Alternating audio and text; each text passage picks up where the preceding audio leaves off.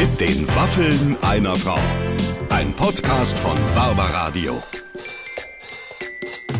Also, ihr Lieben, heute freue ich mich ganz besonders auf einen Mann, den ich extremely sexy finde. Ich muss ja ehrlich sagen, ich will jetzt auch nicht immer auf dieser Sexnummer rumreiten. Clemens, du kennst mich. Ich bin Das wirklich ist nicht leicht zu entflammen, Nee, ja? das ganz selten. Das aber, passiert fast aber, nie. aber jetzt mal im Falle von unserem heutigen Gast Hannes Jenecke muss ich sagen, ja, also finde ich gut. Ja, man muss Ja. als Mann leider auch so ein bisschen sagen, dass, sagen wir mal, gut ins Alter gehen, Ja. da ist der schon Vorbild Ich oder glaube, vielleicht der, auch so ich weit voraus, ihn man nicht wird ihn nackt, nicht mal aber anhören. ich, ich schwöre, da ist alles in, alles ist da in Schuss. Und und da, es geht ja nicht nur um seinen Körper, es geht ja auch um sein Auto und, ähm, und sein Motorrad. Ja, nee, ja. Ähm, und dann ist er ja auch noch jemand, der äh, eigentlich ja gar nicht mehr nur als Schauspieler wahrgenommen wird, sondern als Aktivist Mhm. auch. Und äh, jemand, der dann mit der Bambusbrotdose unterm Arm noch die Welt rettet und, und nackten Oberkörper hat mit Haaren drauf, würde ich mal sagen. Ich bin im Boot. So, bevor ich mich jetzt völlig vergesse, sollen wir einfach mal reinhören? Mhm, Würde ich auch vorschlagen. Okay. Hannes Jenecke heute bei den Waffeln einer Frau. Mm. So, wir fangen an zu arbeiten.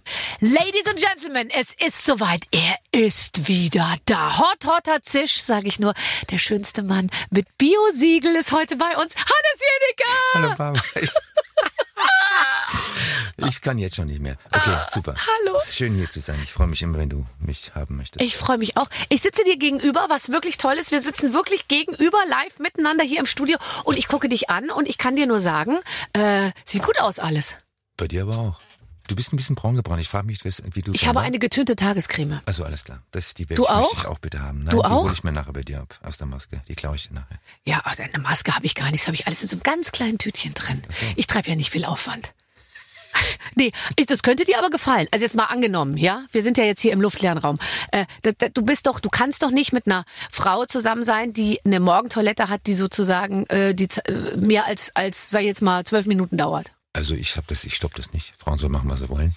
Solange sie gut gelaunt ist dabei und das nicht zu ernst nimmt.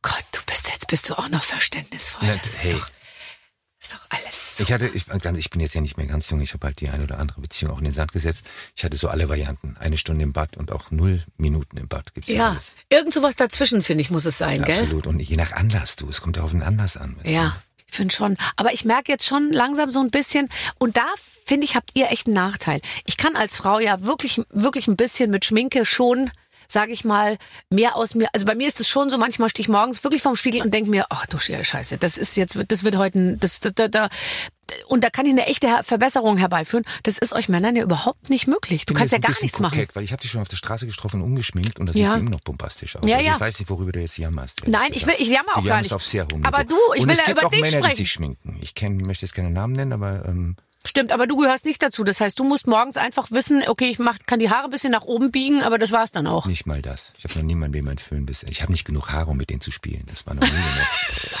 Viel zu dünn. Er hat nicht genug Haare, um mit denen zu spielen. Ich sag nur einfach, dass wir schon mal die Schlagzeilen rausgeben. Alles klar. Ich habe nicht genug Haare, um mit denen zu Um spielen. damit zu spielen. Das sind Maskenbildner verzweifeln damit, aber es ist ja deren Job. Das stimmt. Musst du manchmal Perücke tragen äh, bei, bei Rollen? Habe ich schon gemacht. Also gerade bei historischen Verfilmungen habe ich fast immer Perücke getragen. Also äh, Katharina die Große war ein Klassiker. Du hast Katharina die Große Mit gespielt. Catherine Zeta-Jones. Ich spielte den Ehemann Peter den Dritten. Ja, da hatte ich äh, hatte ich monatelang Perückenkultur. Dann habe ich einen Ken Follett gemacht, Pillars of the Earth. Da habe ich auch Perücke getragen. Also in den historischen Stoffen habe ich immer Perücke getragen. Sag mal, aber das sind ja alles, äh, da ste- ich, ich habe nämlich hier nochmal Wikipedia auf. Hans Jenecke ist ein deutsch-amerikanischer Schauspieler. Dann stimmt das ja. Ich habe also manches stimmt auf Wikipedia, nicht alles, aber manches stimmt. Aber das ist ja geil mit Catherine Zeta-Jones. Ja, es war ihre letzte Rolle in Europa, wo sie in die USA ausgewandert ist. Ja. Großartige Schauspielerin, ja. Äh, lass uns ganz vorne anfangen bei dir. Äh, wirklich, weil ich finde, auch der Zuhörer hat es verdient, jetzt mal nochmal die Full Biography of äh, Hannes Janicki äh, zu bekommen. Ganz am Anfang. Warst du ein Teenager, der, würde ich jetzt mal sagen, äh, den außenstehenden Menschen Hoffnung vermittelt hat, dass aus dir was wird? War das wichtig in deiner Familie? Oder haben die Eltern gesagt, Hauptsache er wird glücklich, er muss ja nicht, äh, ist doch schön, wenn er viel schläft oder ähm, viel raucht kleine oder was auch immer. Kleine Diskrepanz zwischen Vater und Mutter. Mhm. Ich glaube, mein Vater hatte sehr wohl ehrgeizige akademische Träume für seine Kinder und Fantasien. Mhm. Und meine Mutter hat immer gesagt, sie sollen bitte machen, was sie glücklich macht. Und die Mutter hat sich durchgesetzt. Ja. Wir haben alle drei Abitur gemacht. Meine Schwester ist Krankenschwester geworden, mein Bruder ist Maler geworden und ich bin Schauspieler geworden. Insofern hat mein Das Vater hat da an allen davon. Fronten verloren. Und meine Mutter hat gesagt, ey, Hauptsache, sie hatte immer Angst, dass wir verhungern, gerade so als Künstler. Ja. Und selbst als ich mit 50 sie besucht habe, hat sie mir immer Fresspakete gemacht, weil Aber du hast ist- doch bestimmt nichts zu Hause zum Essen. Ist das süß? Na, meine Mutter war absolut großartig. Und wir durften tatsächlich das machen, was uns glücklich macht. Und deswegen habe ich, ich habe unglaubliches Glück gehabt mit, aus, mit meiner Familie. Aber hast du nicht auch manchmal, ich bin ja viel in Unternehmen so unterwegs und manchmal bin ich dann in so Wirtschaftsprüfungsgesellschaften oder keine Ahnung, weißt du, die, die halt genug Geld haben, um eine Moderation mit mir zu, zu bezahlen. Und Ich dann, beneide dich. Auch. das würdest du gar nicht machen, sowas würdest du gar nicht machen. Stimmt nicht. So, jetzt pass auf. Und dann, okay, er würde es machen, er würde es machen. Für dann Stiftungsspenden mache ich alles. Also ich sage mal, ich gehe mit Begeisterung auf den Stiftungsstrich. Ich habe eine Stiftung, Spendenstrich. Und äh, für Spenden mache ich alles. ach so, ich behalte alles selber. Ja, finde ich gut. Bei mir Kannst fließt es ein in Lampenvasen. Also ich habe eine. Vasen- und Lampenstiftung und übrigens da vielleicht kannst du mir da auch ein bisschen mir unter die Arme greifen. Also, weil es ist ja letztendlich, ich kaufe auch alte Lampen. Also es ist nichts, was neu hergestellt Verstehe wird. das sind Lampen, die schon da sind. Also insofern das Nachhaltigkeit äh, in Potenz. Ähm, aber was, was ich, was ich sagen wollte ist, ähm, warte mal, wo, wo, wo haben wir gerade, worüber haben wir gerade gesprochen? Über Eltern, die ähm, Über Eltern. äh, wahlweise Druck machen oder Kinder laufen lassen. Ganz genau. War, äh, aber also du bist dann Schauspieler geworden, weil du gesagt hast, ich will auf die Bühne. Nein, ganz anders. Ich war einer dieser äh, Teenager, die überhaupt nicht wussten, was sie machen wollten. Habe tagsüber in einem Schallplattenladen gearbeitet, als es noch LPs gab, und abends in einer Kneipe in Regensburg. Und in dieser Kneipe, auch Fee mit Namen, standen immer an der Bahn nach der Vollständigen die Schauspieler des Stadttheaters Regensburg. Und die fand ich lustig. Und die haben irgendwann gesagt, erstens habe ich, hab ich mir Theatertickets bekommen und fand das schon ziemlich spannend, so diesen schwarzen Guckkasten. Dann setze ich da rein krieg zweieinhalb Stunden eine Geschichte erzählt. Und dann haben die mir in Ohren gesagt, ja, wenn du nicht weißt, was du machen willst, dann probier doch mal Schauspielschule. Ja, geh doch zu ProSieben. Nee, das gab's damals. Gott sei. Dank noch nicht. Nein, und dann habe ich tatsächlich einfach aus wirklich nicht wissen, wohin mit mir, habe ich dann aus Juxendollerer am Mozarteum in Salzburg eine Aufnahmeprüfung probiert. Nachdem ich mit den Schauspielern des Stadttheaters Regensburg vier Monologe einstudiert habe, das war damals die Voraussetzung. Das ist aber schon ein weiter Schritt von, ich stehe hinter der Bar und plötzlich studiere ich Monologe ein. Ähm, Aber ich fand die, das war halt ein Konntest du damit was anfangen? Weil ich finde ja oft so klassische Stoffe dann plötzlich so darzustellen, da muss, das, da muss, braucht man schon große Abstraktion irgendwie in seinem Kopf. Ja, also mit Klassikern habe ich mich immer schwer getan, auch später noch als schon bezahlter Schauspieler. Aber das habe ich dann probiert, bin in der Museum durchgerasselt, dann stand ich auf dem Parkplatz, ich dachte, okay, ich habe es probiert, jetzt fahre ich nach Hause, gehe wieder in meinen Schallplattenladen. Und dann kam ein VW-Bus vorgefahren an dem Parkplatz des und sagt, du, es gibt noch so eine Schule in Wien, Reinhard Seminar, da probiere ich die Regieprüfung, musst du mitkommen. Und ich so, auch Wien war ich noch nie, habe noch einen Tag frei. Bin ich mitgefahren, war da nicht mal angemeldet und die haben mich tatsächlich genommen. Also ich bin Vor da allem wirklich am Reinhardt-Seminar in Ich- Wien. Ich meine, das ist ja, die Jungfrau zum Kind, würdest du sagen. Würde ich sagen, ja. Als sozusagen, äh, ja, Ehemalige als, Jungfrau. als ehemalige Jungfrau. Reformierte Aber Jungfrau. das ist ja, äh, das ist ja irre. Und da kamst du dann so, da kamst du wirklich äh, äh, dazu, ohne es geplant zu haben. Ich glaube ja, weil ich war ja auch so, dass das der beste Weg ist. Ich, ich glaube eben nicht an den amerikanischen Weg. Ah, you have to believe in your dreams. You have to just, weißt du so dieses, äh, äh, du musst es glauben, du musst dran denken, du musst arbeiten, du musst arbeiten äh, und irgendwann äh, äh, kommst du ans Ziel. Sondern ich glaube, oft ist es auch das Geheimnis, einfach zu warten, welche Tür öffnet sich eigentlich für mich. Gebe ich dir völlig recht, aber es gehört natürlich beides dazu. Weil wenn du dann auf der Schauspielschule bist oder Ballettschule, was immer, dann musst du halt echt arbeiten. Weil das Erste, was uns die Lehrer gesagt haben, Rainer Zimmer, wirklich am allerersten Tag, ja, wir kommen, wir waren 15 Schüler, acht Jungs, sieben Mädchen, die Hälfte von euch wird nie spielen. Ihr werdet arbeitslos sein. Nur, dass ihr es schon mal wisst.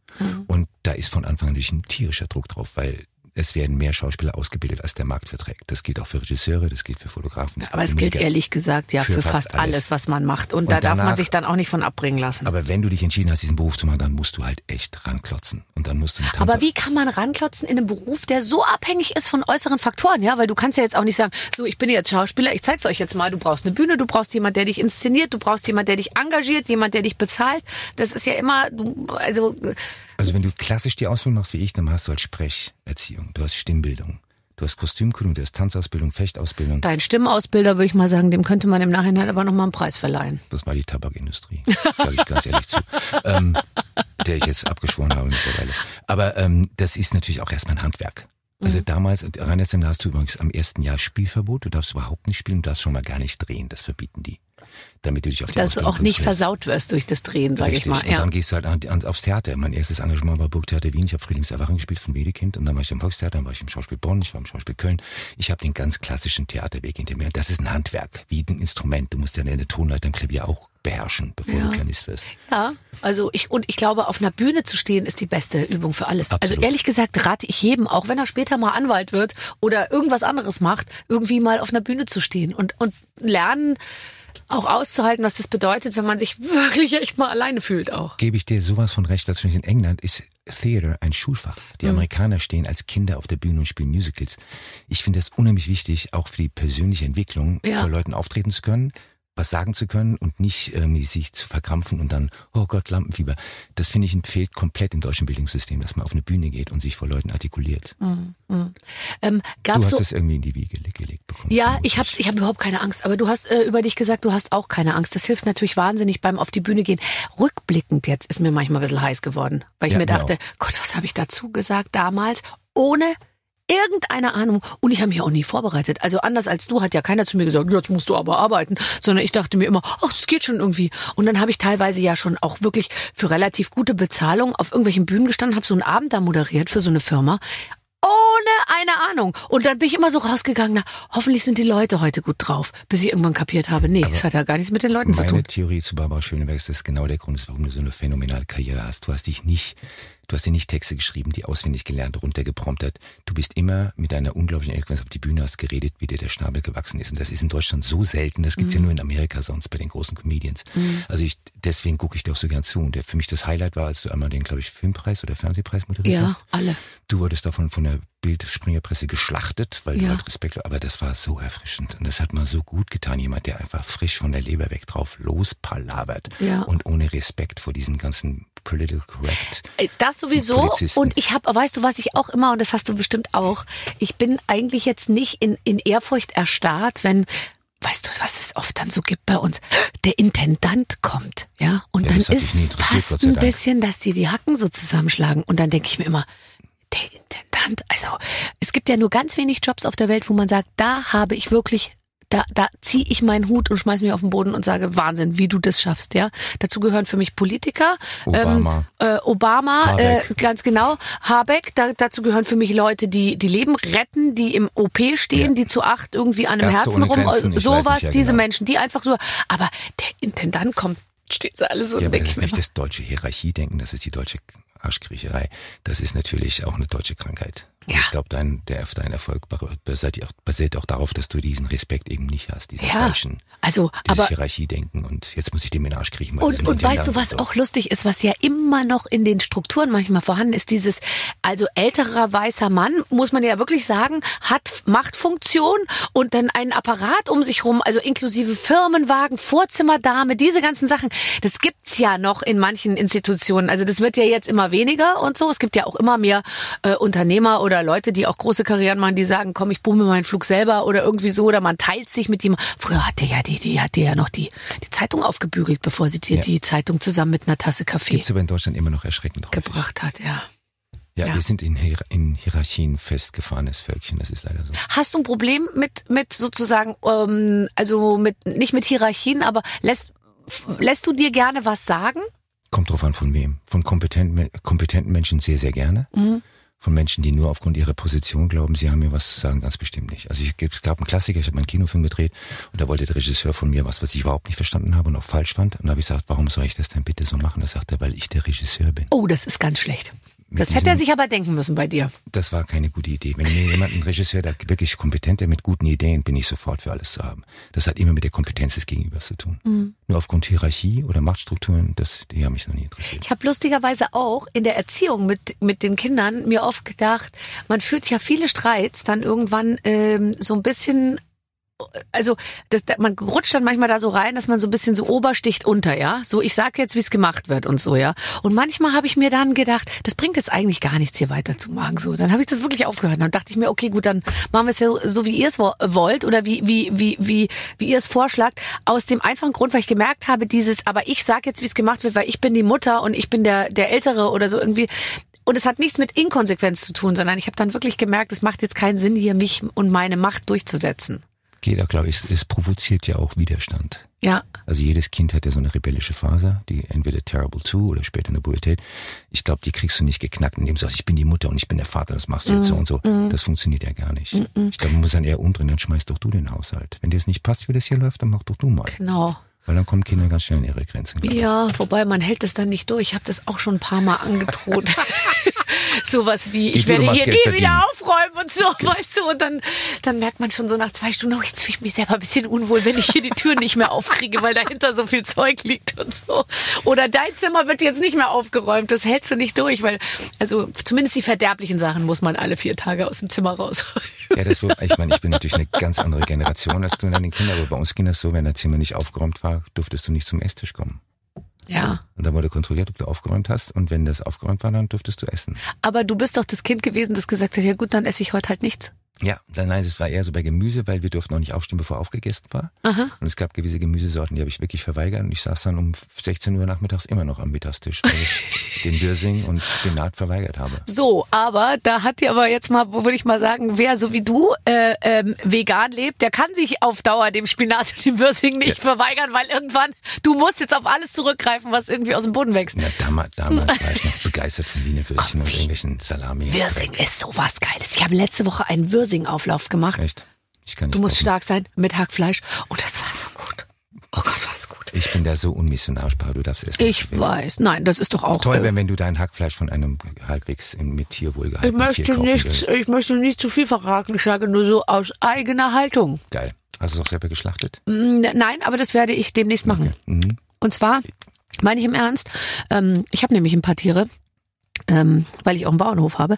Und ich habe mir überlegt, ob es nicht möglich wäre, das so zu organisieren, dass man die auf der Wiese, wenn schon, Das gibt's, den Weidenschuss. ganz genau. Das ist in Deutschland Und ein das ziemlicher bürokratischer Hürdenlauf. Jemand da kommt, glücklicherweise ist es nicht in Deutschland, und äh, dass, dass dann nicht. jemand kommt, das macht und äh, und man dann, weil weil das ist dann standen die einfach zwei oder drei Jahre auf, auf der Wiese und haben und haben. Gras gefressen und und äh, dann ist alles gut. Also, das nur, dass halte ich nicht für denkst, möglich. Ich wäre militant, wenn ein Tier ein wirklich schönes Leben hatte. Ich sag mal, eine Kuh steht auf der Allgäuer Weide und hat ein tolles Leben. Dann kommt irgendwann der Profijäger und erlegt es per Weidenschuss. Bitte ist dieses Tier. Aber das ist halt 0,0001 Promille weiß. der deutschen Tierhaltung. Ja, wenn die in Hallen gequält wurden, in ihrem eigenen Kot gestanden haben und nie Frischluft gesehen haben, dann finde ich das halt ein Verbrechen. Ich habe So. gestern gesehen einen Film, wo Schweine aus einer Maschine und ich würde jetzt mal sagen, die haben noch gelebt in heißes Wasser Ja. Geschüttet dann ge- in vergast. China oder so Nein, und nein, dann bei uns werden die da so vergast. gedreht und Ja, dann irgendwie da um gewaschen zu werden oder so Aber und dann warum? Weil Leute das essen. Würden wir das nicht mehr auch kaufen und essen, würde auch anders produziert. Das ist relativ einfach. vor allem Schwein, also ist da auch noch so, dass man so, also weil man weiß ja, wie so eine Schweinehaltung irgendwie ist, also dass man sich dem Schweinefleisch sozusagen immer noch so öffnet. Ja. Äh, das ist, äh, ist tatsächlich äh, ist so eine Sache. Bei Produktionen muss ich jetzt allerdings sagen, ich arbeite ja auch ab und zu, habe Werbeproduktionen, Film- und Fernsehproduktionen und dann heißt es jetzt immer Green Production. Was? Ja. So bitte, Herr Jenicke. Das Gütesiegel können wir hier nicht in allen, in, in jeder ähm, Situation vergeben, weil da wird teilweise so ein Schmuh gemacht. Natürlich wird da gemogelt. Also wir müssen, ich, ich mache ja meine Dokus fürs ZDF. Auch Mhm. wir wollen natürlich dieses Screenshooting-Zertifikat. Da wird gelogen wie gedruckt. Da wird auch gemogelt wie gedruckt. Das heißt, er darf kein Fleisch mehr essen. Meine halbe Crew isst natürlich weiterhin Fleisch. Ich kann die auch nicht zwingen, vegetarisch zu werden. Aber Nee. da wird natürlich gemogelt. Alles, was mit Grün zu tun hat, wird gemogelt. Wenn du, in, schau dir eine Autowerbung an. Jedes Auto ist ja plötzlich grün und umweltfreundlich. Coca-Cola ist plötzlich ein grüner Konzern. Ja. Nestlé wirbt damit. Bloß weil die jetzt, sind. weil die jetzt den, den, den, den Drehverschluss oben, Das weißt du, weil ist- der jetzt hängen bleibt an der Flasche und nicht mehr einzeln rumfliegt in der Umwelt, ist Da das jetzt gleich ein, ein, ein Quantensprung in der Ökologie. gelogen. Also Greenwashing halte ich für eines der größten Probleme. Und da Ich auch. der Verbraucher ist ja nicht doof, die Verbraucherin, die riechen ja, dass da gelogen wird. Und deswegen traut keine mehr irgendeinem Siegel. Ja, Und das das stimmt. ganz schlimm, da also so eigentlich ist alles, weil früher war es wirklich so, da war ein Siegel drauf und dann wusstest du, okay, das ist definitiv besser Ja. produziert als alles, was daneben liegt. Und inzwischen ist es so, ja, es ist halt jetzt nicht ganz so doll, aber so ein mitteldolles Siegel und so gibt's ja auch 16 verschiedene. Ja. Und äh, ja, also ich habe äh, mir bei der letzten Produktion, Green Production auch, ähm, habe ich mir so ungefähr mit meinem Team einen Pla Pa- Pappbecher geteilt den ganzen Tag, ja. Also wir hatten dann kommen und das ist doch ja, drauf, wir genau. wir teilen uns ein und so und das ist doch alles super. Schau dir diese COP28 an, die jetzt im Dezember in Dubai stattgefunden hat. Das ist eine einzige Laber- und Lügenveranstaltung. Die meisten Teilnehmer sind Öllobbyisten, Gaslobbyisten, Fleischlobbyisten, Milchlobbyisten. Das ist ja alles nur noch bla bla bla.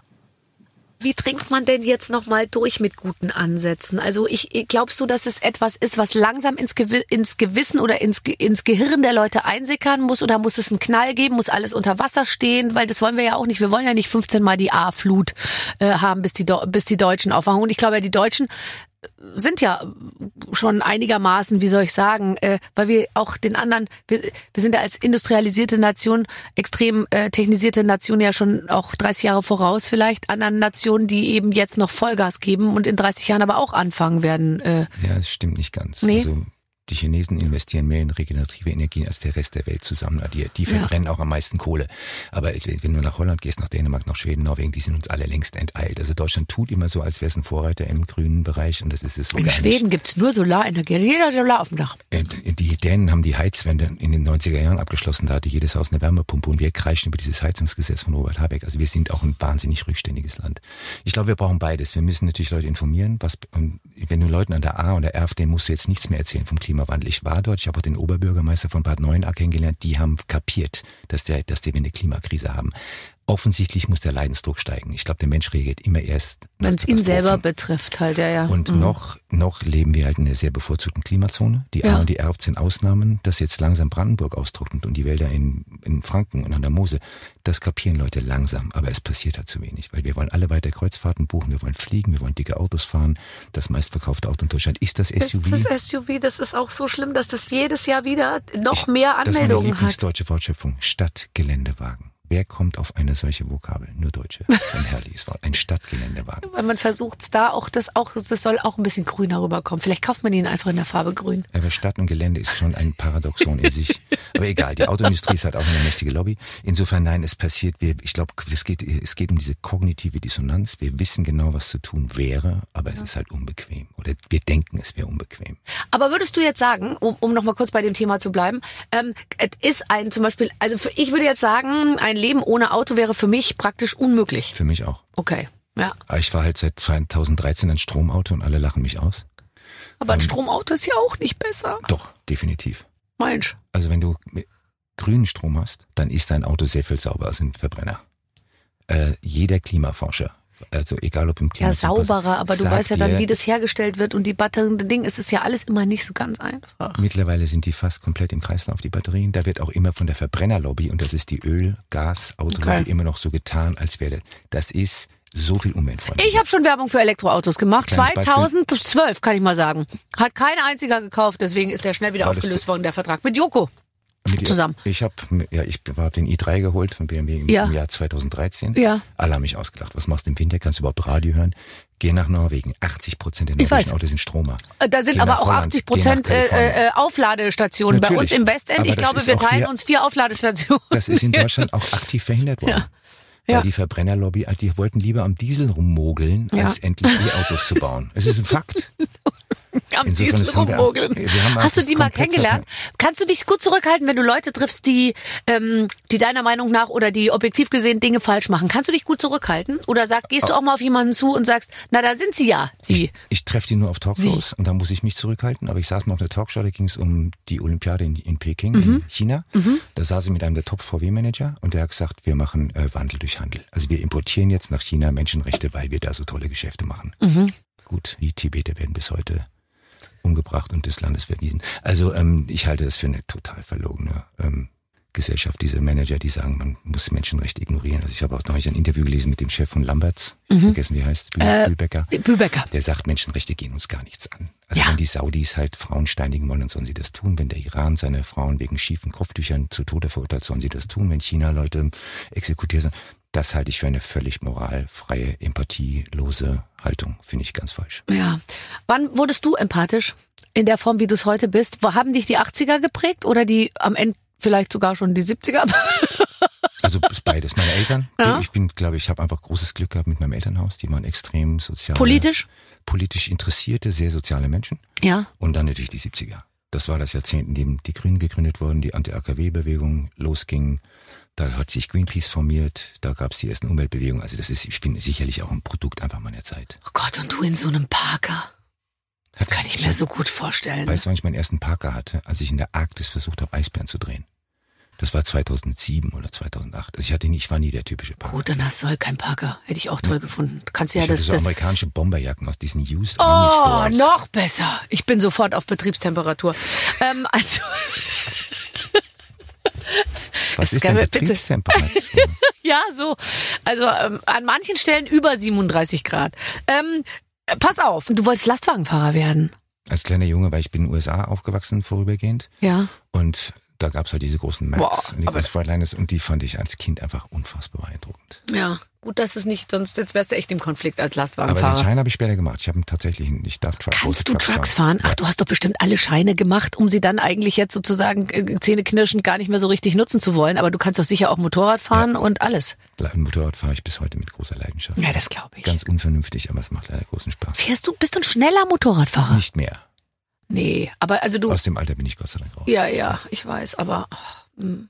ja, ich kann das total verstehen. Motorradfahren ist sicher toll und es gaukelt einem dann auch wahrscheinlich so ein Gefühl von Sicherheit vor, wenn man da so das so so schnittig irgendwie im Griff hat, gell? Also in dem Moment, wo du auf dem Motorrad steigst, weißt du, du lebst gefährlich. Wenn Mhm. du das nicht, den Gedanken nicht hast, dann lebst du tatsächlich gefährlich. Und deswegen, glaube ich, verunglücken auch so viele.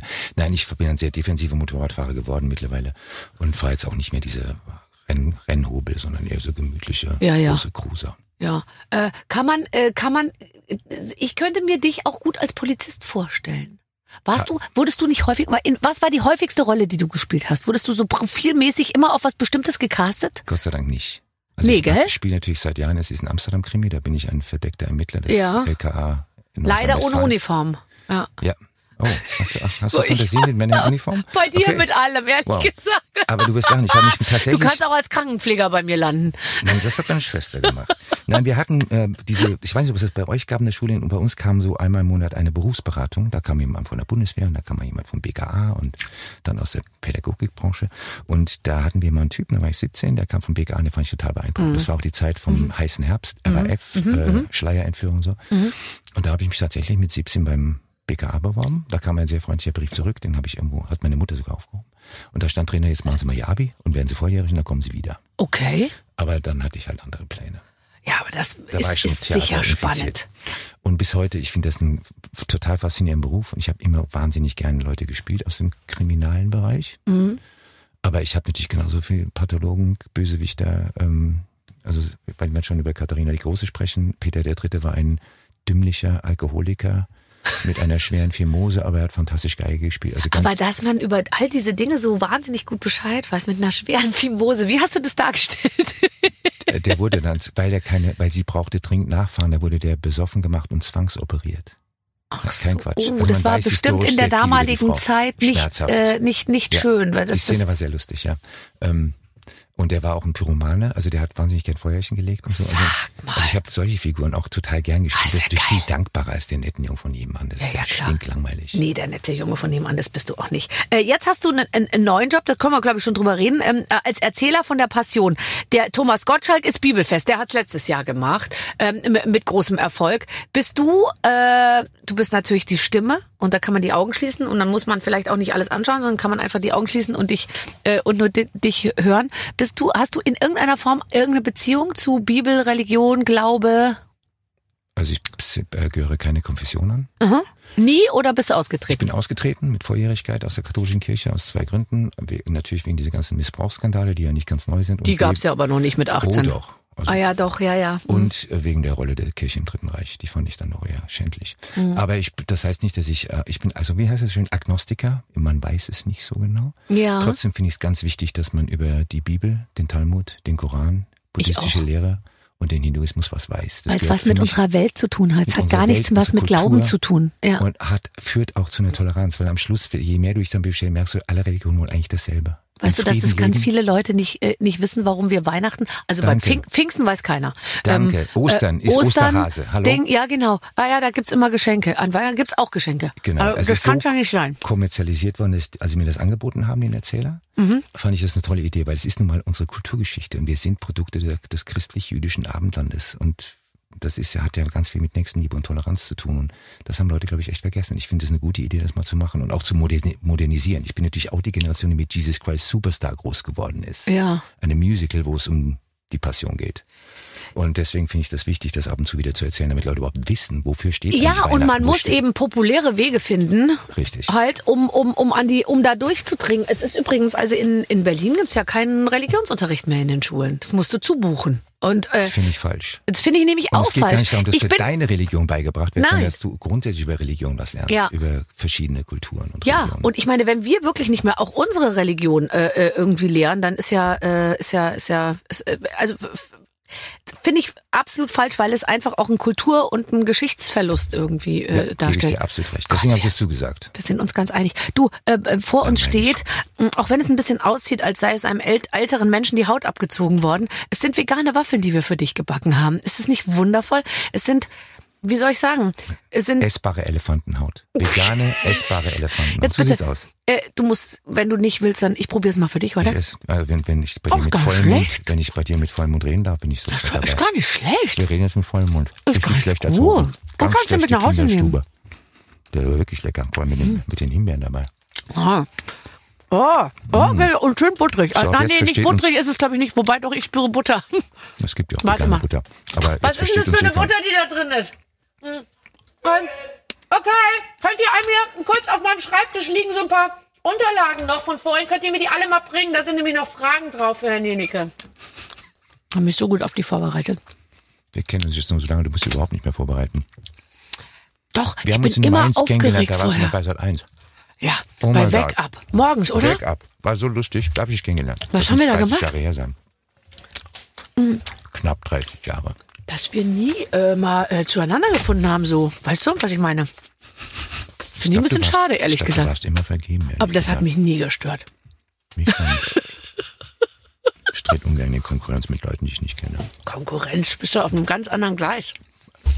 Zwei Züge, die nebeneinander herfahren, werden nie kollidieren. Geil, ist mir gerade eingefallen. Das kann ich häufiger mal verwenden. also pass auf. Ähm, ich habe nämlich ein paar ähm, Fragen von, ähm, von außen bekommen. Ähm, die Mara zum Beispiel möchte wissen, ähm, wofür würdest du richtig viel Geld ausgeben? Ich kann das ruhig sagen, ich habe vor zwei Jahren eine Stiftung gegründet und mein gesamtes Cashvermögen in diese Stiftung gesteckt, eine Umweltstiftung. Was macht man mit einer Umweltstiftung und kann das ähm, jeder machen, der sich dafür interessiert? Also jeder kann an meine Stiftung spenden, die heißt Polaris Jack Foundation. Wie heißt die? The Polaris Jack Foundation. Are Polaris you Jack ein- crazy? Das ist so wahnsinnig kompliziert. Kannst du die nicht einfach Hannes Also nennen? erzähl, ich versuche das ganz kurz zu machen. Ähm, es ist eine Stiftung, die all die Leute unterstützt, die wir in unseren Umweltdokus haben für ZDF, weil es sind immer Leute, die wirklich an vorderster Front ihren Kopf hinhalten, oft ihr Leben riskieren und von niemand unterstützt werden, weder vom WWF noch von Greenpeace. Und ich finde es so schade, weil das sind die, die wirklich Umwelt retten und Habitats retten und das Artensterben bekämpfen. Und diese Leute unterstütze ich. Kleines Beispiel, Dr. Christine Feginer ist eine deutsche Biologin, die ist weltberühmt geworden mit einem Video, wo sie einer Meeresschildkröte einen Plastikstrohhalm aus der Nase operiert. Ist sehr hart zu gucken, hat dazu geführt, dass die USA den Plastikstrohhalm verboten haben. Ja. Diese Frau hat ein so lächerliches Jahresbudget und kriegt das nicht zusammen. Die finanziere ich zum Beispiel. Super. Wir werden eh gleich noch Ich über Meeresschildkröten auch, sprechen. Weil du ja Kinder hast, tiergestützte Therapie für behinderte Kinder. Okay. Weil das zahlt in Österreich und Skandinavien die Kasse, bei uns niemand. Bei uns müssen es die Eltern bezahlen. Und da so, hilft alles, oder? Also Pferde, Und da ich mein Geld ähm, äh, genau, Um super. die Frage weiter zu beantworten, ich habe natürlich ein sehr schönes Motorrad. Also es, und ich reise immer noch sehr gerne und ich gehe auch immer noch Kite. Also es gibt Dinge, für die ich mit Begeisterung Geld ausgebe. Okay. Ähm, hier steht es. Äh, stimmt es, dass du Spätaufsteher bist? Wenn ich nicht drehe, aber im Drehen bin ich gezwungenermaßen früh aufstehen, ist ganz furchtbar. Da bin ich oft um sechs, halb sechs, halb Mhm. Halb, sieben. äh, ran. alles mit fünf davor ist Ganz schrecklich. furchtbar. Und wenn ich nicht drehe, dann bin ich sehr gern Oh. schlafen. Also immer so bis ähm, halb neun, neun. Das ist für mich dann schon ausschlafen. Okay, verstehe.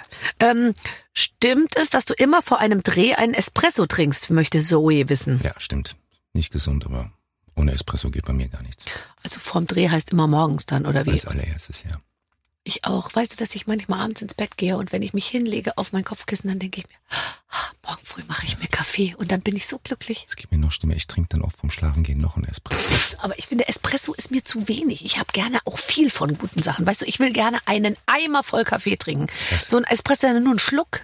Das stimmt. Das halt, geht so um den Geruch und den Geschmack. Aber ich trinke auch ganz normalen Kaffee. Machst du dann auch so einen Aufwand mit so einer Maschine, die so... Nee, ich habe so eine, die aufschraubst, ohne Schaum Ah, und ganz altmodisch, alte Alessi. Eine Bialetti. Genau, also sowas in dem Stil und da mache ich meinen Espresso drin. Okay, verstehe. Ähm, äh, welch, äh, hier, äh, könntest du dir vorstellen, Umweltminister zu werden? Ich, äh, da ich Herrn Habeck wirklich bewundere, aber ich habe keine Lust, mit gewissen Koalitionspartnern mich streiten zu müssen, die nicht mal ein Tempolimit zulassen auf deutschen Autobahnen und den Klima, die Klimakrise bis heute leugnen, was die gesamte CDU und FDP ja tut und die AfD sowieso. Also nein, ich glaube, da will ich mich aufreiben. Ich Okay. Herausforderung, spannender Job, aber ich beneide Herrn Habeck nicht. Aber der Habeck ist ja gar noch, noch nicht mal Umweltminister. Das macht ja der Jim Özdemir hier. Aber der Habeck ist irgendwie der, Özdemir ist Landwirtschaft und Ernährung. ist. Ach ja, du hast recht. Wie heißt nochmal? Ist Umwelt. Er Guck, ist, guck mal, mit den Namen hatte ich gar nicht Wirtschaft präsent. und Klimawandel. Wirtschaft Also, und Klima. Ja, ja, dadurch ist er natürlich so. Und glaube ich, sitzt zwischen allen Stühlen, wird von den Lobbys zerrieben und hat, glaube ich, wenig Spielraum. Ich halte zu ihm. Ich auch. Wir halten zu Robert Habeck. Das sagen wir einfach mal Wir halten zu Robert Habeck. So, Finde ich kann man gut. das mal, man kann ruhig mal. Endlich mal eine Moderator mit Haltung. Man kann mal, naja gut, also mit Haltung halte ich mich ja immer zurück, wobei ich glaube eigentlich nicht, aber ich, da habe ich eine ganz klare Haltung. Wir brauchen grüne Politik. Lieber Hannes, liebe Barbara, das ist das Spiel, was wir miteinander Jetzt spielen. bin ich gespannt. Darf ich Heute ein dreht sich- veganen Pfannkuchen Der schmeckt so geil, So oder? lecker, Er unglaublich. schmeckt wirklich richtig, richtig gut. Finde ich auch. Heute dreht sich Komm, viel jetzt um. Verkehr. Genauer Welchen gesagt, ja, zwischen uns beiden. Genauer gesagt um den öffentlichen Fernverkehr. Ach so. Ihr spielt, es bahnt sich was an. Ihr seid nämlich beide viel mit der Bahn unterwegs und habt bestimmt auch schon die eine oder andere Geschichte erlebt. Und genau diese wollen wir jetzt hören. Dazu haben wir eine Liste mit Stichwörtern vorbereitet. Ähm, die mehrgleisig fahrende Redaktion. Sehr schön. Wer schreibt denn diese Texte? Ja, ich weiß auch nicht. Du. Leider gut. Nein, ist super, oder? Finde ich Das auch. sind ganz toll. Lassen sich so schöne Sachen einfallen. Erste Frage interessiert mich sofort. Bordbistro? Fragezeichen? Gehst du da rein? Meistens setze ich mich direkt ins Sportbistro. Ich auch.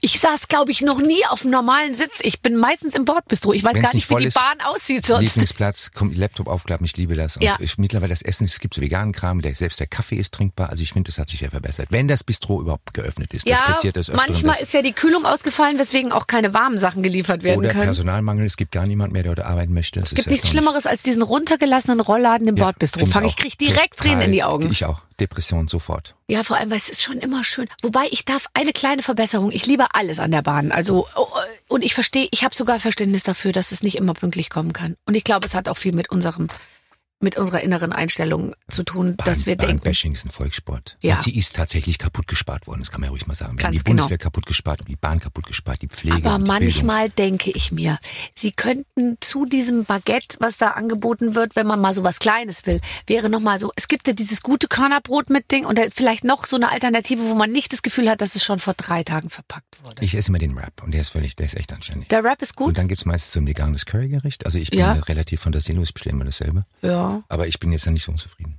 Es ist Nee, ich nur, wenn fand der Rollladen runter ist. Das ist immer halt eine toll. Wenn der. Rollladen runter ist, dann Das ist. ja, Ähm, schönster Bahnhof. Geile Also von der Frage. Architektur, Mailand. Mhm. alles Der in feine Marmor. Herr. Mailand. Alles in Marmor und das ist ein Bau, ich denke, der ist um die Jahrhundertwende 1890, 1900 gebaut. Echt? Das ist ein architektonisches Meisterwerk. In Deutschland, ich liebe den Frankfurter Sackbahnhof. Ich finde den Ausdruck schon so toll. Ich glaube, ich war, wüsste gar Auch nicht, wo ein- der Frankfurter Sackbahnhof Der- ist. Ich glaube, ich bin noch nie in Frankfurt mit dem Zug nicht dein gefahren. Ernst. Nee. Das ist ein wunderschöner Bahnhof. Und was ich auch im, am Köln finde ich diese Kurve, dass der, der Kur- ganze Bahnhof als Kurve konstruiert ist, finde ich auch ganz spannend. Ich mag den Köl- Kölner Bahnhof auch, weil der ist auch direkt neben dem Dom. Und wenn man da so rankommt, dann fährt man immer über die Brücke mit den vielen Schlössern dran, Genau, weißt du? Und dann, mit diesen unzähligen Schlössern, ganz langsam. Nein, ich bin in, ein begeisterter Bahnfahrer. Natürlich nervt das, wenn man den Anzug mal, den Anschluss mal wieder verpasst. Ich gucke jetzt auch bei den Umsteigezeiten. Also Hamm. Ich habe Angst vor Hamm. Am Westfalen, genau. Hamm-Westfalen. Anschlüsse können leider Ja. nicht erreicht werden. Oder Karlsruhe, Zug kann nicht gekoppelt schlimm. werden. Ich kann nur warnen vor Karlsruhe und meine Lieblingsepisode ist jetzt, dass die Schweizer die deutschen Bahnen nicht mehr über die Grenze lassen, weil, die den, weil die den Schweizer Fahrplan komplett kollabieren lassen. Die und haben wenn du gesagt, jetzt nach wenn die Freiburg Deutschen nicht fährst pünktlich sind, lassen sie sie nicht mehr rein. und dann fährst du mit von Hamburg jetzt in diesem Schweizer Zug, der ist viel schöner als so eine Dachverglasung, das ist wunderschön. Ich bin begeistert. Eigentlich sollten die Schweizer die deutsche Bahn übernehmen. Dann Ja. wird es nämlich laufen. Ja, das stimmt. Ähm, warte mal. Äh, Be Beschäftigung während der Fahrt. Was machst du während der Fahrt? Schlafen. Kannst du da schlafen? Oh, wenn es aus dem Bahnhof Hm, rausruckelt, so- werde ich schon müde. so schüttelt, gell? Ansonsten lese ich oft schlechte Drehbücher und äh, höre auch gern Podcasts und Musik, Ja. wenn das WLAN mal geht. Ich kaufe Möbel so. im Zug, was wirklich fatal ist, weil ich fahre sehr viel Zug. Wirklich, ich kaufe dann manchmal fast so ein ganzes. Du musst aber sehr viel Nein. Platz haben. Äh, Nein, nein, nicht online. Äh, doch, äh, ja, ich kaufe Online-Möbel. Ähm, äh, äh, auf so, äh, also ich kaufe so, äh, ich kaufe sehr viel, viel, relativ viele Sachen dann. Wie ja, groß ist denn ein Bauernhof? Äh, groß. Okay. Deswegen kannst du Möbel shoppen. Und ehrlich gesagt, wenn der voll ist, dann kaufe ich was Neues. Ja, dann kannst du, machst du Second, machst du Vintage verkaufen, statt es hier neu aus. Ja, ich mache gar keinen Verkauf. Ich behalte das alles und alles, was ich je gekauft habe und was ich in meinem Keller gefunden habe, kommt dann irgendwie zur Anwendung. Also es kommt auch nichts weg. Also es wird immer wieder, weil es sind ja schöne Sachen, die bleiben auch schön. Und dann äh, die, und die sind schon seit 100 Jahren. In der Regel sind es ja alte Sachen und dann dann wird Ja, es das ist lustig, weil die. Leidenschaft teile. Ich habe noch nie ein neues Möbelstück gekauft. Ich kaufe alles gebraucht, weil ich einfach alte Möbel auch schöner finde. Ja, und ja gebrauchte alles. Möbel klingt so, aber es sind halt einfach Antiquitäten oder halt irgendwie, ich habe auch alte Decken, jetzt so Überdecken und äh, äh, Toll. alte Und äh, das kaufst du alles Vintage, Secondhand. ich kauf alles auf so Plattformen, wo, wo äh, ja, schon alles Secondhand tatsächlich. Sehr also gut. ab und zu eine Matratze gönne ich mir neu. Ja. Circular Barbara. Ich würde wahnsinnig gerne für andere Leute Häuser einrichten. Kann ich verstehen. Also das wäre wär für hat nicht mich. genug zur Wohnung, um das immer so als Hobby Genau. weiter betreiben zu können. Ja, Und verstehe ich total. Mir geht's einfach darum, weiterhin das schön zu machen und wenn das dann in den eigenen vier Wänden nicht mehr Aber geht, kannst du nicht einfach so eine Interior Design Zeitschrift rausgeben, wo du dauernd irgendwelche ich Studios glaube, einrichten darfst? und- Zeitschrift ist irgendwie ein mehr so, schwieriges ne? Thema. Ich weiß, habe ich. Ja, kann ich mir denken. Aber du könntest eine Online, eine Website starten. Ja, nein, ich lasse mich einfach anrufen von Leuten, die sagen, äh, richten Sie mein Haus ein. Und da, und das rufe ich gleich mal raus hier, äh, wäre schön der Satz, Geld spielt keine Rolle. Weißt Okay. du, ich will gar nicht selber was dabei verdienen, aber ich möchte gerne, dass, das, dass, dass man das so richtig schick machen kann. So. Verstehe Ach, total. So, damit äh, sind wir mit dem Spiel auch schon durch. Und jetzt wollte ich mit dir nochmal über die Meeresschildkröte sprechen, weil ähm, die hast du nämlich äh, äh, ein bisschen äh, genauer unter die Lupe genommen. Ich glaube, bei deinem letzten Film, oder? Ja. Steht Erzähl in der. Mediathek des ZDF. Ja, da stehen einige Sachen von dir. Und da Ich- hast du, kaum mal ruhig, ich rede noch Nein, ein es ist so lecker, ich muss ja dauernd naschen während deiner. Gar nichts. Sieht immer noch aus wie schon. Elefanten. Also sieht aus wie die Elefantenhaut von einem Labrador-braunen Elefanten. Aber Aber ich liebe Elefanten, insofern. ähm, hast du auch schon mal was über Elefanten Ja, gemacht? haben wir auch einen Film gemacht über Elfenbeinhandel und Elefanten. Ja. 2015. Und in welchem Zusammenhang ähm, steht jetzt die, die Meeresschildkröte und in welcher Form, lass mich raten, ist sie bedroht? Wahrscheinlich ja, ne? Ich wollte einen Film machen über den Zustand unserer Ozeane und suche immer das passende Tier, aussterbende Tier. Die sind Opfer der Überfischung, Opfer der Plastikvermüllung, Opfer des Klimawandels und sterben halt, alle sieben Arten sterben aus. Und deswegen haben wir das als Symbol genommen für den menschlichen Umgang mit unseren Ozeanen. Okay. Ähm, so eine Meeresschildkröte. Ich habe welche gesehen, als ich mal sehr weit weg war im Indischen Ozean, glaube ich. Es war beachtlich. Die können ja bis zu, ich glaube, 300 Jahre alt werden, die großen. Die am Land, ja, Ja, unter Wasser so bis zu 150 Jahren maximal. unvorstellbar. Sie können bis zu neun Stunden unter Wasser bleiben, ohne Luft zu holen. Also das ist ein absolut faszinierendes Tier. Es gibt seit 150 Millionen Jahren und es musste der Mensch kommen, um es auszurotten. Das ist Ich glaube, das ist eines der ältesten Tiere unserer Welt, oder? Also noch älter als diese ganzen ähm, Krokodile, die so alt aussehen Crocs wie, wie und Haie gibt's Ja. noch ein bisschen länger, aber das ist eins der ältesten Tiere, was wir kennen in der Artengeschichte. ja. Und wir rotten es gerade rapide aus. äh, Schildkröten sind wahrscheinlich, weil man die Regung im Gesicht nicht sieht, äh, manchmal nicht so äh, nicht so populär, oder?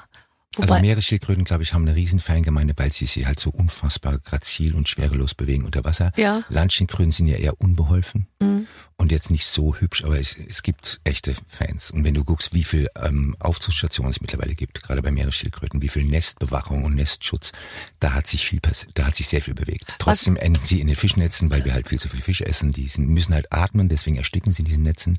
Sie werden immer noch totgeschlagen von Fischern, weil die glauben, sie zerstören ihre Netze und essen ihren Fisch. Ja, so eine Meeresschildkröte ist eine echte Bedrohung. Vor allem, wenn, wenn das jedes Jahr weniger werden, ist so lustig, dass man glaubt, ne? Also wenn du so dich langweilst mit deinen Schildkröte. Kindern, schau dir den Film mal an. Es gibt in Piräus eine Au- Auffangstation für Ja. Schildkröten, die, wo Fischer versucht haben, die mit Eisenstangen und Echsen zu erschlagen. Die überleben das oft und werden da wieder hochgepäppelt. Mitten in Piräus, Athen. Das ist einer der berührendsten Orte, die ich je besucht habe. Aber sag mal, äh, ist interessant, weil man würde immer denken, dass Meeresschildkröten irgendwo im Pazifik leben oder, oder ganz weit weg, aber das wäre ja dann ganz normal das Mittelmeer, oder das? äh, Es gibt im Mittelmeer eine Art, die Karettschildkröte. Aha. Ähm, die anderen Arten sind, also die, die häufigsten in Australien ist die Gre- Green Turtle, also die nannten wir früher die Suppenschildkröte. Es war ja bis in die 80er Jahre erlaubt, Schildkrötensuppe. zu verkaufen. Das gab's die Makis La Croix, das kann ich mich noch erinnern. Ich auch, habe ich ehrlich Supermarkt gesagt, haben meine Eltern auch mal gegessen, also in den 80ern. Dann wunder muss man sich nicht wundern, dass dieses Tier fast ausgestorben ist. Also wir sind mit diesem Tier auch einfach schändlich umgegangen. Ja, ja klar, aber damals hat man ja wirklich alles, äh, Froschschenkel, ja, wie heißt es, Gänsestopfleber, es gibt's alles immer noch. Ich finde das, ähm, Ja, aber heute nennt man es Foie Gras, da kommt das Wort Stopfen nicht drin vor und dann klingt, dann ist es irgendwie netter. Aber warum kann Kalifornien das verbieten und andere Länder nicht? Das verstehe ich nicht. Und wenn es die Kalifornier schon ver verboten haben, dann. Wir verbieten Äh, ja viel, die freien Amerikaner verbieten ja, du darfst am Strand nicht rauchen, kostet 500 Dollar, wenn du dann das finde ich albern. Das finde ich super. Und du weißt, warum sie das machen? Nicht wegen Nichtraucher, sondern weil sie gemerkt haben, dass die, der Giftmüll einer Zigarettenkippe, die das, das Wasser komplett dreckig macht. Oh Gott, aber die Leute sind auch Du so hart, die lassen es dann 200 einfach in den Sand äh, fallen, ihre, ihre Nein, Kippe. Das, ich war jetzt kürzlich mal wieder in Ägypten zum Kitesurfen und da stecken alle ihre Kippen, Kippen in den Sand und es gibt so einen wunderbaren Test in einem 200 Liter Aquarium braucht so eine abgerauchte Kippe, um den gesamten Fischbestand Oh zu Gott, killen. das Das, dauert sieben Minuten. okay. Das ist aber eine Umweltplage. Stimmt, Und, das habe ich letztens gesehen. Das habe ich letztens deswegen gesehen. ist es völlig richtig, dass man verbietet. Es kostet auch 1000 Dollar, deinen Hund kacken zu lassen und nicht wegzuräumen in Kalifornien. Finde ich eine super Idee. Finde ich auch. Das finde ich auch nie wieder okay. in Hundescheiße. Wenn Ich finde nur das mit dem erlässt. Rauchen da denn, mm, okay, aber wenn die Leute zu blöd sind mit dem Müll, oh Gott. Aber der Mensch ist auch sowas von bescheuert, findest Ja, du nicht? Also man leider wird ja. jetzt, man zweifelt schon so ein bisschen. Leider ja. Die Masse ist halt leider bildungsfern, wie man so schön sagt. Ja, und man muss halt auch den eigenen Kindern, ich sehe das auch, ich meine also nicht, dass die nicht auch auf die Idee gekommen sind, während der Autofahrt einfach mal das Fenster aufzumachen, um irgendwie, keine Ahnung, Kaugummi rauszuspucken oder Papierchen rauszuschmeißen und so. Das machen die halt zweimal und dann gibt's kriegen halt sie so eine Art von. Mama Barbara und dann ist so, Ruhe im Karton. genau, die Jawohl. aggressive Mutter wieder. ähm, bist du noch, bist du noch viel in Amerika? Nur noch selten. Okay. Also Ich glaube, das letzte Mal, Arbeiten. als wir gesprochen haben. Ich war im März mal drüben. Da habe ich, Ja. hab ich drüben gedreht. Also wenn ich drüben zu tun habe, ja, ansonsten äh, geht mir die Fliegerei auf den Nerv. Ich mittlerweile kenne ich auch das Wort Flugscham. Ich bin früher völlig gedankenlos durch die Weltgeschichte geflogen. Das mache ich jetzt nicht mehr. Mhm. Genau wie halt Kinder lernen müssen, dass man den Müll nicht aus dem Fenster schmeißt, so musste ich irgendwann lernen, dass Fliegen eine Umweltsünde ist. Und das hat sich alles ein bisschen verändert. Das Haus wird von Freunden bewohnt, einer sehr bekannten Meeresschützerin, Ja. Forscherin. Ja. Und ähm, ist so eine Art Open House für meine Freunde. Und Ja, super. Naja, und da an der kalifornischen Küste, und wenn ich es richtig nicht in Erinnerung habe, war der direkt, war ja am Meer, oder? Dann kannst du ja natürlich genau die Leute unterstützen, die da dann wirklich. Richtig. Und die Frau, die da wohnt, hat auch eine eigene NGO, Shark Allies, die unterstütze ich auch. Und die ist so die führende Hai-Aktivistin weltweit, weil Haie, kein Tier wird schneller ausgerottet als der Hai. Vornehmlich wegen der chinesischen Haiflossensuppe. Ah, die Haiflossensuppe. Ja, braucht man dringend, um potent zu werden, als Ja, Mann und als es Frau ist- schön zu bleiben. Das ist schon wirklich brutal. Gibt es nicht auch irgendwas, was so gerieben wird als Pulver, was auch irgendwie. Nashorn. Nashorn. Glauben gewisse Asiaten, dass das gut ist gegen einen Alkoholkater, gegen Arthritis, gegen Krebs. Ja. Deswegen werden die Nashörner gewildert wie verrückt. Ich wollte mal sagen, wenn man keinen hochkriegt, nützt auch eine Haischwanzfloschensuppe nichts. Dafür gibt's auch so eine kleine Pille. Also, Genau, nehmt doch sowas. Ja. Oder, oder macht's einfach irgendwie anders. Der Frau ist es im Zweifel wurscht. Wenn du das sagst. Wenn ihr andere Techniken beherrscht, ist ohnehin könnte ein Startvorteil sein. Mm, Ich habe auch kein Fernweh, lustigerweise. Ich habe nicht so ein Fernweh in mir. Du hattest es ich ja hatte schon. das ganz schlimm früher. Ja. Also mir konnte es gar nicht weit genug weggehen. So gerade in den 80er, 90er bin ich nach Australien, nach Neuseeland. Ich wollte unbedingt das andere Ende der Welt sehen. Und du hast ja auch alles gesehen, oder? ich habe alles und mittlerweile habe ich so Europa auch für mich wieder entdeckt. Ganz genau. So vor der Haustür ist es Oh, so die schön. Vorstellung, mit einem äh, Zug, mit einem Nachtzug nach Italien zu fahren Ein zum Traum. Beispiel. Der Nachtzug kommt wieder. Er kommt wieder. Ich habe in Hamburg, stand ich nämlich letztens, habe auf die Bahn gewartet, kurz. Und dann habe ich so ein Plakat da gesehen und dann sage ich Nightjet, Ja. ähm, Hamburg, äh, Milano oder Hamburg-Venezia irgendwie Ja. so. Und dann dachte ich mir, boah, ist das cool. Du setzt dich hier abends in den Zug und bist am nächsten Vormittag irgendwie in Italien. Nein, ich gerade ich also schon über ich wohne ja im südlichsten Teil Deutschlands. Ich Ja. habe es nicht weit in die Schweiz, nicht weit Ja. nach Österreich, nicht weit nach Italien. Das sind so schöne Gegenden. Also ich muss jetzt auch nicht mehr so rund um den Globus checken. Aber du warst halt überall und ich glaube, es ist auch wichtig, dass man überall ist, weil wenn ich mir jetzt vorstelle, dass wir unseren Kindern sagen, fahr doch mal in die Schweiz äh, und der Bodensee ist auch schön, reicht vielleicht auch nicht, um das Verständnis für die Welt zu, zu erlangen. Es gibt den schönen Satz, Reisen erweitert den Horizont und das stimmt natürlich. Also es ist, glaube ich, ganz wichtig, dass wir auch andere Kulturen, andere Sprachen, andere Religionen kennenlernen. Also insofern verteidige ich das Reisen sehr wohl. Aber die Frage ist, wie oft muss man das tun und in welcher Form reist man auch? Also es muss ja nicht immer der schnellstmögliche Weg per Flugzeug sein. ja, ja. Also ich habe vorhin, die haben die transsibirische Eisenbahn gemacht. Oder die sind mit diesem Ja, aber ähm, dann ist der Weg das Ziel Blue natürlich. Train Ne? durch Südafrika und so. Da gibt's ja, es, es gibt eine unfassbare Bahnreise vom Osten Kanadas in den Westen Kanadas, also faktisch von der Atlantikküste an nach Vancouver, an der Pazifikküste. Also man kann ja auch ganz anders reisen. Es muss ja nicht immer schnell gehen. Wir haben uns ja völlig verlaufen in, dem, in der Idee, dass alles unfassbar. Ich muss da ganz schnell hinkommen. Ja, bist du nicht so? Nicht mehr? Schon lange nicht mehr. Aber du warst auch mal so. Also nach Australien, klar, kommst du nicht anders, musst du irgendwie irgendwer weil du nach Nee, aber auch im ganzen Leben ist man doch so. Also ich bin total so. Es muss alles schnell gehen. Ich bin ja nie mehr äh, überhaupt gemessenen Schrittes unterwegs. Ich, Ja, das ich renne. Geht mir leider ähnlich, ja. Ich renne. Ich Ja. bin häufig am Rennen. Machen Sie auch alle Und da merke ich, äh, ja. Na, haben Sie wieder keine Zeit, Frau Schöneberger? Nee, gehen Sie auf die Seite. Machen Sie den Weg frei. Ich, ich, ich, äh, ich, ich kaufe jetzt ein. Und Sie mich Tolle, nicht. ich mein, mein Produktionspartner, Kameramann Markus Strobel, ist genau das Gegenteil. Das ist so ein richtig, ein echt gestandenes Mannsbild, ein Ja. richtiger Brocken. Und der macht alles mit einer ganz großen Ruhe. Und Mhm. das tut mir extrem gut, weil ich bin eigentlich nur im Dauerlauf unterwegs und der bremst mich auf eine richtig gute Art und Weise aus. Ja. Ja, ja, das kann ich, äh, kann ich auch verstehen. Das kommt bei mir sicher auch noch. Du bist ja eine ganz andere Generation Ja, ich bin als eine ich. völlig andere Generation. Ähm, ich habe dich vorhin gegoogelt und da dann ist doch toll, wenn du, du du googelst den Namen und dann siehst du ja unten drunter, was welche assoziierten Begriffe mit dir gegoogelt werden. Und bei dir ist es Raucher, Schauspieler, Querdenker, Alter. okay. Und bei mir ist es Abnehmen, abgenommen, Diät, Kinder. Ich google mich nicht so oft, aber das ist interessant. Also Raucher, nee, ne? Nicht mehr. Nicht mehr, nein. Ah, du warst passionierter Raucher. Ich Ich habe ja über dich gerade noch einen Artikel gelesen, dass du in Berlin-Charlottenburg in eine Bar immer gegangen bist, um da zu rauchen. Ja, die gibt's nicht mehr. Ach so, und dann hast du gesagt, okay, dann bin Es ich ist auch. auch echt ungemütlich geworden. Also ich finde, eigentlich hat jeder Mensch das Recht auch auf unvernünftigen Genuss, Ja. wie guten Wein oder auch mal ein bisschen Tabak.